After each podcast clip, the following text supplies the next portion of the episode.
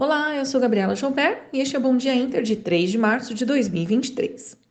A última sessão foi marcada por um turbilhão de notícias adversas, impulsionando a disseminação da versão ao risco no mercado doméstico.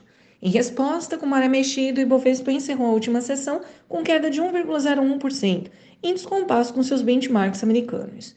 Por aqui, o índice refletiu as novas críticas ao Banco Central, com falas de Simone Tebet e de Fernando Haddad, além de resultado da Petrobras, que foi acompanhado de uma proposta pela, pela petrolífera de manter 5,6 bi de reais dos dividendos aprovados em reserva, além de rumores sobre a alteração da política de preço da empresa. Em Wall Street, apesar de dados econômicos ainda mostrarem um mercado de trabalho forte, as bolsas fecharam no positivo. Assim, com o avanço dos juros no Brasil e Estados Unidos, o dólar apresentou alta de 0,2%, acompanhado de uma valorização de 0,5% do DXY. Para hoje, veremos os PMIs de serviço ao redor do globo, além de PPI da União Europeia e discurso de membros do FONC.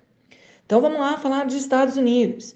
A fala na noite de ontem do dirigente do Fed de Atlanta, Rafael Bostek, sobre movimentos mais lentos e estáveis nos juros norte-americanos, indicando um fim de ciclo em julho e agosto, animou os mercados e os futuros amanhecem com maior apetite ao risco hoje.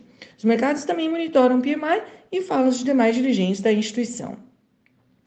As bolsas asiáticas também se animaram com a sinalização de um Fed mais brando, e juntamente com dados mais fortes da economia chinesa, fizeram com que os índices subissem nesta madrugada. Ações de semicondutores e techs foram as principais altas. Na Europa, também seguindo o otimismo externo, as bolsas sobem, motivadas ainda mais pelos dados chineses e pelos PMIs na região, que ficaram todos acima de 50 pontos, indicando que uma recessão mais severa deve ser evitada. Mineradoras caminham para o melhor desempenho semanal em dois anos e varejo de luxo também avança. Aqui no Brasil, em dia de agenda sem grandes catalisadores, o mercado monitora PMI e fala os dirigentes do Fed lá fora. Ontem, em entrevista, Lula voltou a atacar os juros no país e reafirmou promessas de campanha. Jean Paul Prats afirmou que deve rever processo de vendas de ativos da Petrobras e que política de paridade de importação deve acabar. Na abertura, o índice DXY cai, enquanto futuros em Wall Street avançam e juros das treasuries recuam. Petróleo tem leve queda.